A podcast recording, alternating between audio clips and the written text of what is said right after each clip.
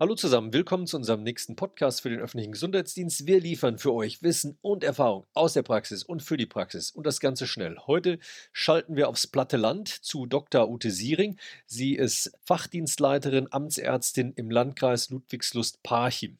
Ute, sag mal, wie ist denn eigentlich die aktuelle Situation bei euch in Mecklenburg-Vorpommern in Ludwigslust-Parchim? In der Presse habe ich gelesen, es gab ein Ausbruchsgeschehen im Folge einer Baby-Begrüßungsparty. Die nennt man ja in Berlin die sogenannten Puller-Partys. Habt ihr alles im Griff bei euch? In MacPom auch? Achso, okay. Ich dachte in Berlin vor allem. Nein, in Berlin kenne ich das nicht, nur in MacPom. Also in MacPom heißt es Puller Party. Das ist ein bisschen, ich sag mal, sehr reduziert dargestellt worden. Wir haben ein Ausbruchsgeschehen gehabt mit insgesamt 21 Infizierten.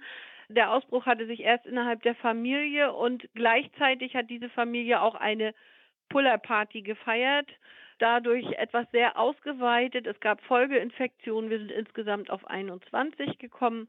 Das haben wir aber dann relativ gut eingrenzen können. Das Erstaunliche war aber, dass von diesen 21 mindestens 15 auch teilweise ziemlich symptomatisch waren. Zwei mussten zeitweise ins Krankenhaus. Also es war schon heftig, dass man sehen konnte, dass die Ansteckungshäufigkeit extrem hoch war im Vergleich zu anderen Sachen. Wir haben aber nicht nur diesen Ausbruch gehabt, wir haben auch noch einen Ausbruch gehabt im Rahmen einer Trauerkundgebung muslimischer Mitbürger, die dann ziemlich schwer einzugrenzen war, weil das eben ungeplant verlief und die Teilnehmer schwer zu ermitteln gewesen sind. Und dann haben wir auch noch ein pünktlich als die Schulen bei uns aufgemacht haben, das Gymnasium hier in Ludwigslust schließen müssen, weil wir sämtliche Lehrer, die sich vorher schön zu einer Konferenz getroffen hatten, in Quarantäne stecken mussten. Oh, ja. da haben sich die Schüler also gefreut, es war, denke ich mal. Es war spannend. Wir haben insgesamt sind wir mit den Fallzahlen relativ niedrig und im Moment ist es auch sehr ruhig, toi toi toi. Also wir haben bisher Stand heute 138 positiv getestete bei uns gehabt. Das ist im Vergleich zu anderen Bundesländern natürlich wenig, aber es war teilweise eben sehr spektakulär, weil wir Zeiten hatten, da hatten wir über 400 Menschen gleichzeitig in Quarantäne.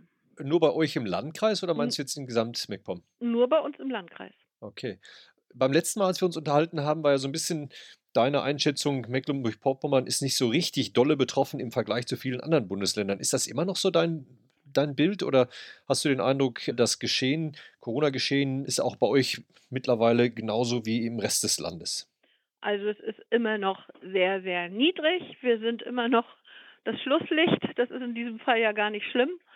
Aber es ist halt so, es ist immer mal wieder da. Ne? Und wir haben eben auch Einzelfälle, wo wir nicht sagen können, woher die Leute das haben. Wir haben teilweise einzelne Reiserückkehrer, wir haben auch einzelne, die in anderen Bundesländern gearbeitet haben oder aber solche familienzentrierten Ausbrüche gehabt.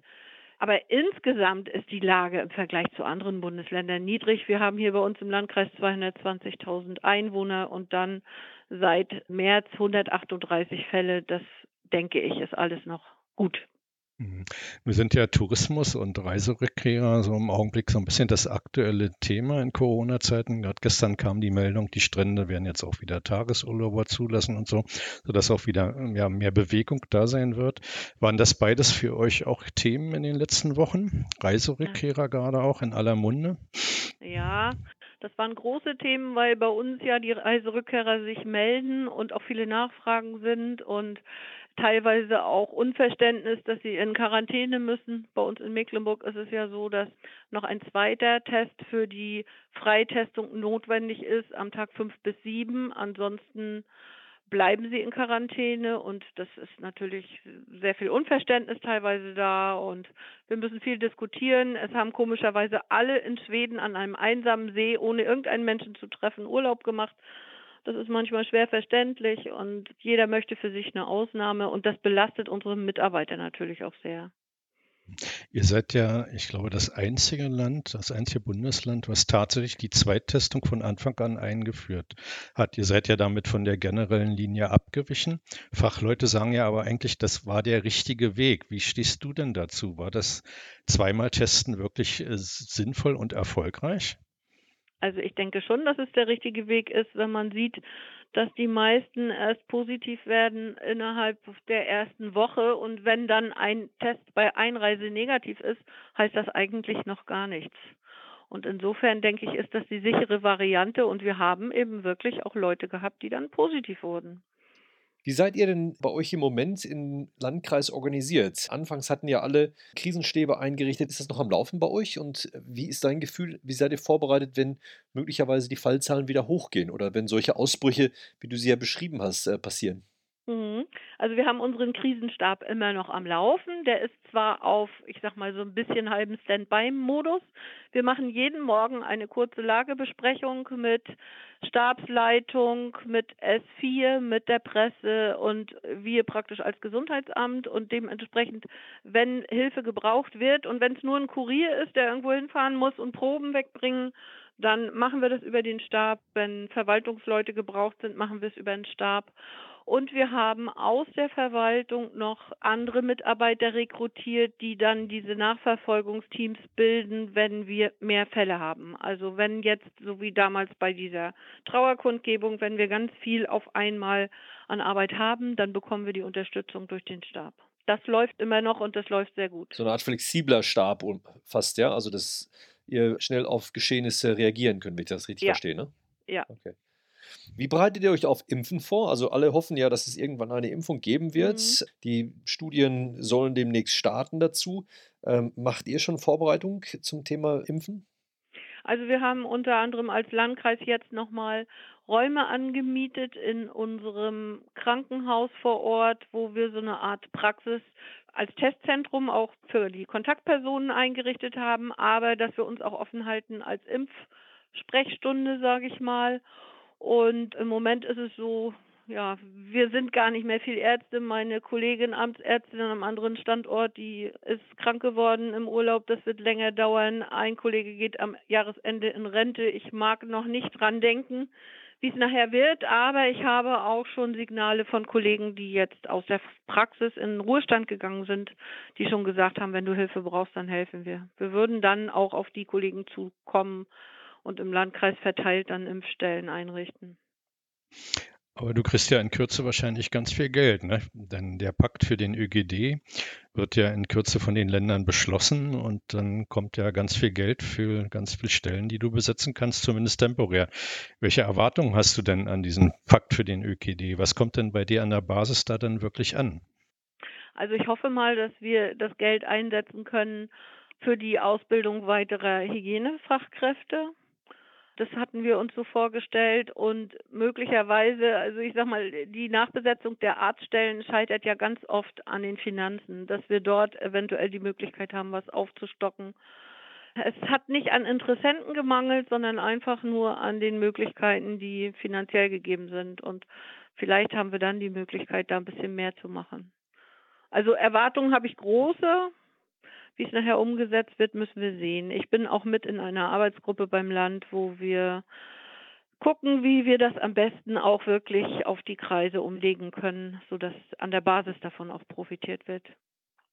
Das heißt, ihr habt eine gute Zusammenarbeit mit dem Gesundheitsministerium in Mecklenburg-Vorpommern und fühlt euch da gut aufgehoben. Ihr zieht alle an einem Strang? Also wir sind ja eigentlich nur eine ganz kleine Familie. Wir sind acht Gebietskörperschaften, sodass wir uns alle gut kennen und auch, ich denke, mit einer Sprache sprechen. Das ist schon so. Also ich denke, in Mecklenburg funktioniert es. Das Problem ist nur, dass auch im Ministerium und im Landesgesundheitsamt die Kapazitäten an Mitarbeitern eben auch begrenzt sind und dass die auch nicht wissen, was sie zuerst machen sollen, sodass wirklich die Absprachen zwischen den Gesundheitsämtern auch ganz wichtig sind. Wenn bei euch die Ärztestellen schwer zu besetzen sind, habt ihr denn genügend Interessierte, die im Hygienebereich mit euch arbeiten wollen? Und wie wollt ihr die ausbilden? Also wie geht das, mhm. wie stellt ihr euch das vor? Weil das hat ja auch einen Vorlauf, ne? Ja, also unser Plan war sowieso schon, dass wir den Bereich Hygiene aufstocken, indem wir selbst Ausbildungsstellen bei uns im Landkreis etablieren. Das hatten wir im Stellenplan sowieso schon vorgesehen. Wir würden das aber gerne noch ein bisschen mehr aufstocken. Wir haben heute Morgen gerade gesagt, ich könnte drei Azubis gut gebrauchen, die wir dann entweder über die Akademie oder über die andere Schule in Gotha noch weiterbilden können, ausbilden können. Im Veterinärbereich haben die das schon gemacht bei uns und ich denke, das ist jetzt auch dringend notwendig. Außerdem haben wir auch gesagt, wir würden auch gerne medizinisches Fachpersonal, so Krankenschwestern in der Beziehung Hygieneschwestern eventuell vorsehen. Aber das Problem ist eben, man muss sie auch kriegen. Die Stellen vorhalten ist das eine und dann auch die Leute bekommen ist das andere. Ja. Also die Personalfrage ist natürlich insgesamt ein brennendes Thema, was sicherlich auch viel damit zusammenhängt, wie attraktiv der Arbeitsplatz ist. Und dann kommt Digitalisierung ins Spiel. Also wie hm. man Prozesse optimieren kann, wenn man vielleicht nicht so viele Leute hat. Wie sieht denn das bei euch mit der Digitalisierung aus auf kommunaler Ebene oder auch auf Landesebene? Hm. Also in diesem Pakt ist ja auch ein Teil für Sachmittel drin vorgesehen. Wir haben jetzt mit unserem ITler schon zusammengesessen und geguckt, was man machen kann, um das zu verbessern. Direkt im Amt ist natürlich Technik alles nicht so das Problem. Das Problem ist es, wenn man in der Praxis irgendwo draußen in der Peripherie was machen will, digital. Und da ist natürlich ganz viel Nachholbedarf hier in MacPom. Wir hatten ja schon mal drüber gesprochen, dass ich zum Telefonieren zu Hause auf die Straße gehen muss, weil sonst kein Handyempfang ist und Internet auch noch nicht. Die ganze Geschichte ist im Laufen, aber durch Corona hat sich natürlich auch die ganze Digitalisierungsstrategie nach hinten verschoben. Ich hoffe mal, dass Ende nächsten Jahres ich vielleicht auch zu Hause einen Internetanschluss bekomme. Das geht ja schon los, dass man am Wochenende eventuell von zu Hause im Homeoffice arbeiten könnte. Und im Moment scheitert es noch daran.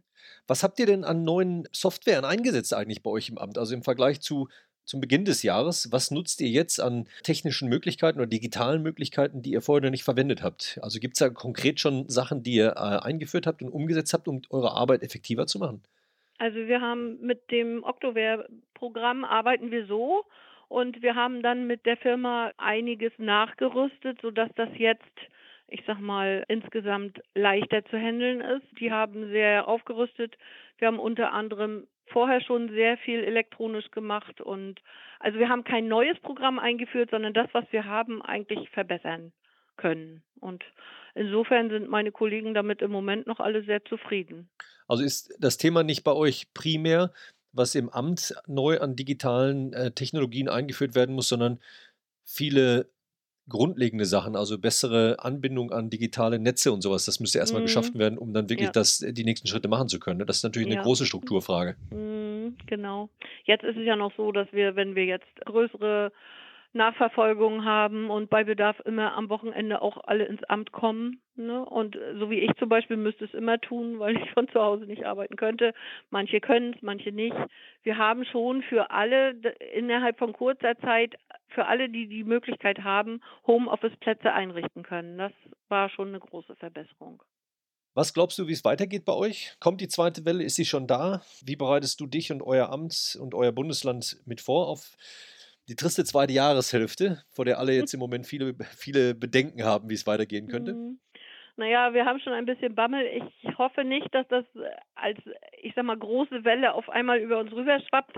Im Vergleich zum Jahresanfang ist es ja so, dass alle Krankenhäuser und alle schon gewappnet sind, sodass ich denke, dass man schon von, im Vorfeld damit ganz gut umgehen kann.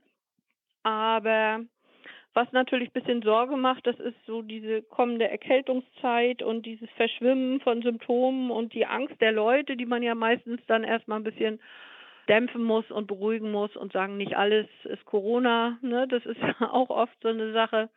Bisschen Angst habe ich schon, dass auch meine Kollegen irgendwann, dass ihnen die Luft rausgeht. Also ich sag mal, was uns zermürbt, ist eben dieser Alltag mit ganz vielen Nachfragen aus der Bevölkerung. Alle naslang ändert sich eine Verordnung und man muss ihnen immer sagen, dürfen sie feiern, dürfen sie nicht feiern und äh, diese ganzen Geschichten, die zermürben im Moment mehr als die eigentliche Fallbearbeitung. Und ich denke, wenn jetzt irgendwann das mit dem Impfen losgeht, dann haben wir wieder ein neues Ziel vor Augen und das motiviert dann auch wieder ein bisschen mehr. Dass jetzt auf einmal so ganz viele Fälle auftreten. Ich denke, in unserem Flächenland ist diese Angst nicht ganz so riesig wie in einem dicht besiedelten Bereich, wo alle sich irgendwo in der Stadt auch öfter treffen. Wir sind nun mal auf dem Plattenland. Den Vorteil haben wir. Und da bin ich dann immer noch ein bisschen ja, gelassener und sag mir, leben in der Lage, ne, wenn es denn soweit ist, haben wir bisher ja auch gesehen, dass es gut zu handeln ist. Wir hatten unter anderem zum Beispiel die Bundeswehr bei den Tests der Kontaktpersonen im Rahmen dieser Trauerkundgebung dabei. Das war völlig unkompliziert, hat super geklappt. Und ich denke, auf sowas sind wir dann auch gut vorbereitet und können dann dementsprechend reagieren. Ute, vielen Dank. Du hörst dich nicht gelassen an, aber zuversichtlich. Das beruhigt mich zumindest. Und ich hoffe, ja. viele von den Kolleginnen und Kollegen, die uns zuhören, auch. Danke dir. Ja, Herzlichen gerne. Dank, Ute. Danke. Mach's gut und weiterhin viel Erfolg. Halt durch, ne? Dankeschön. Ihr auch. Mach's gut und tschüss, ne? Tschüss. tschüss.